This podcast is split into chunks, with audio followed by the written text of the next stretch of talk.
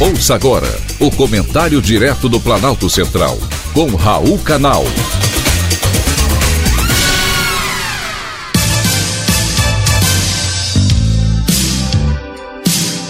Queridos ouvintes e atentos escutantes, assunto de hoje é natureza sem fiscalização. Não é de hoje que ouvimos falar que há sucateamento no serviço público. Agora, a vítima do momento está sendo o IBAMA Instituto Brasileiro do Meio Ambiente e dos Recursos Naturais Renováveis, responsável por proteger o nosso meio ambiente, garantir a qualidade ambiental e assegurar a sustentabilidade no uso dos recursos naturais, executando as ações de competência federal. Pois essas ações estão ameaçadas. O trabalho dos fiscais que flagram um crime ambiental exige celular e máquinas de impressão para registro das autuações.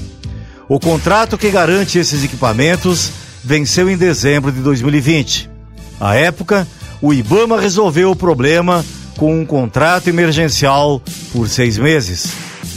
Agora, desde 16 de junho, os funcionários foram autorizados a esticar o uso dos aparelhos até que os novos fornecedores sejam contratados e entreguem os substitutos. A pergunta que você faz é a seguinte: se o contrato venceu há seis meses e o Ibama resolveu o problema com outro contrato emergencial, por que não preparou uma nova licitação, mesmo tendo conhecimento da data final do contrato desde a renovação feita um ano antes? Há situações no serviço público totalmente injustificáveis. Uma delas são os tais contratos emergenciais. Qualquer pessoa sabe que um contrato emergencial, ao contrário do que explicou o Ibama em nota divulgada para a imprensa, não tem ampla concorrência e transparência de todo o processo licitatório. Na verdade, nem é uma licitação.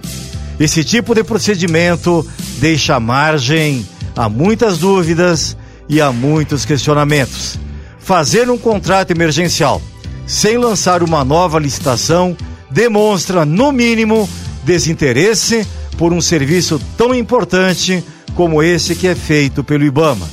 Os funcionários estão apreensivos, não sabem como continuarão o trabalho da sua fiscalização. E sem ela, as autuações dos crimes em todos os biomas podem ser comprometidas. Para se ter uma ideia, entre os anos de 2019 e 2020, de agosto a julho, o desmatamento na Amazônia cresceu 9,5%. Neste ano, maio bateu recorde pelo terceiro mês consecutivo. Foram quase 1.200 quilômetros quadrados perdidos de área verde na floresta. Uma área do tamanho da cidade do Rio de Janeiro um aumento de 41% em relação a maio de 2020. É assim que os bandidos da floresta agem, na oportunidade do momento. Está passando da hora de dar importância ao que importa no Brasil. Foi um privilégio ter conversado com você.